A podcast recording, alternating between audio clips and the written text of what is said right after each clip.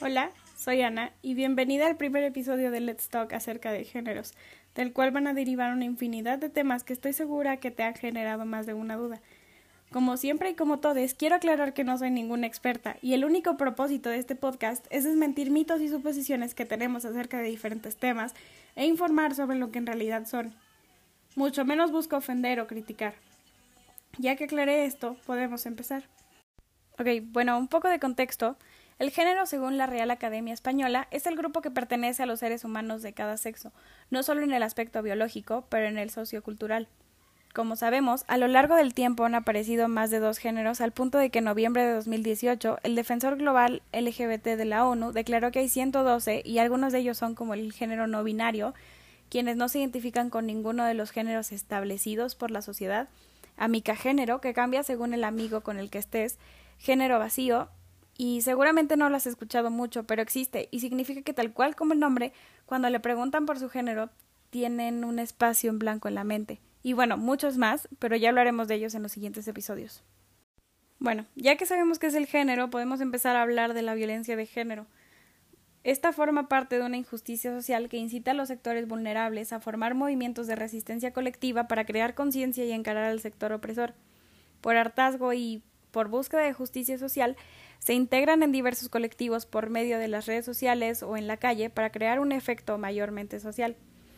Principalmente, la parte agresora actúa movida por el poder y la dominación y es muchas veces influenciada por los estereotipos de género y además detrás de todo esto hay sentimientos de inseguridad y escasa autoestima que se busca reemplazar por medio de la dominación de quien la persona cree inferior o incapaz de hacerle frente.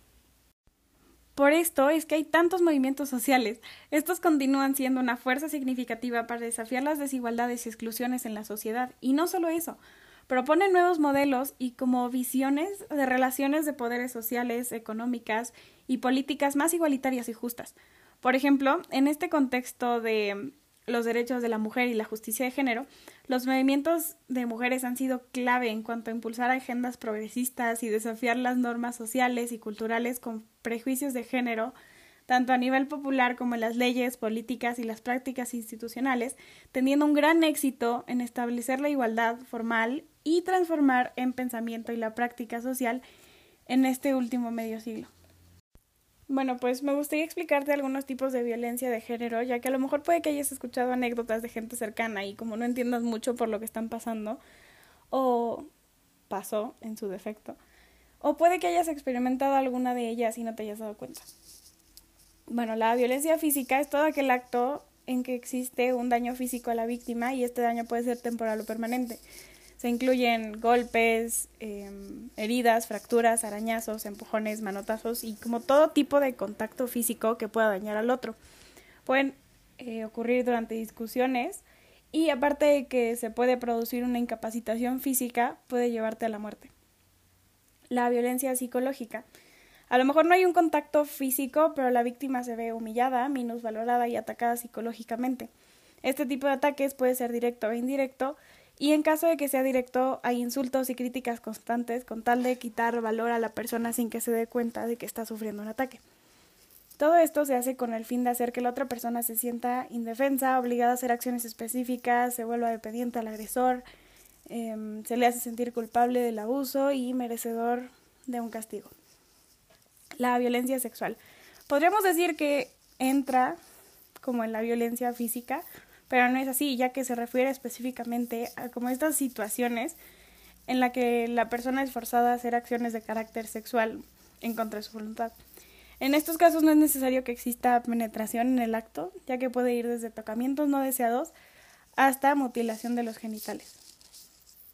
La violencia vicaria el agresor puede amenazar, agredir o hasta matar a los hijos de su pareja o expareja con tal de dañarles psicológicamente. La violencia económica se reducen y privan recursos con la intención de dañar su integridad. También se considera el hecho de obligar a depender económicamente del agresor. La violencia patrimonial. en esta creo que todos hemos visto o escuchado de ella alguna vez en nuestra vida, sin embargo no sabemos como el nombre exacto.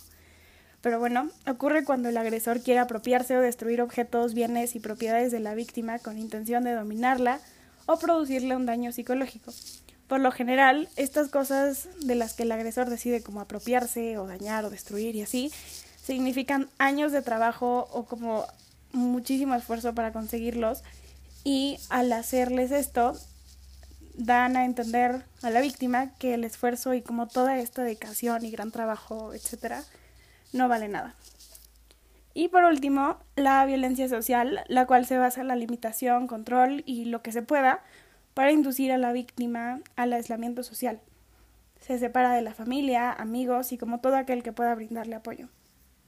Ok, bueno, para este punto puede que ya haya suena como Wikipedia hablando o algo así, pero creo yo que si no se definen las cosas tal cual son, no hay como una explicación 100% válida, porque en teoría nada más estás diciendo lo que tú entendiste cuando lo escuchaste o cuando lo leíste o cosas así, pero no sabes si a la otra persona sí le quedó claro, ya que pues a lo mejor necesitan más información o cosas así.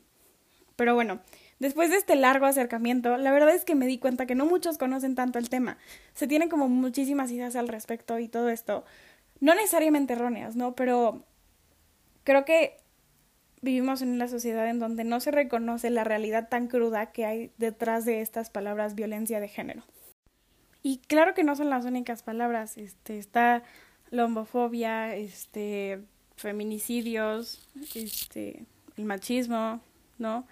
Y como muchas otras que en realidad tratamos de como evitar o como disfrazar por alguna extraña razón. Pero bueno, por eso es que quiero recordarles que cuando pensamos en violencia de género no solo es en situaciones de pareja, puede darse en múltiples ocasiones sin necesidad de que la lleve a cabo tu pareja o la persona con la que vives o la persona con la que estás saliendo. La escuela, la familia y la sociedad en general también pueden ser lugares donde aparezcan situaciones de violencia de género como las anteriores. Y por eso es necesario trabajar para prevenir y concientizar a la ciudadanía, educando en diferentes aspectos como la tolerancia, la diversidad, Em, la igualdad de derechos y oportunidades y la educación emocional para evitar nuevas situaciones de violencia de género.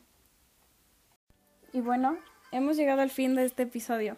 Espero te haya gustado mucho y hayan surgido dudas, comentarios y sugerencias para que así las puedas dejar en los enlaces que están en la descripción, en donde encontrarás mi Instagram y una página en donde puedes mandar una nota de voz con el tema.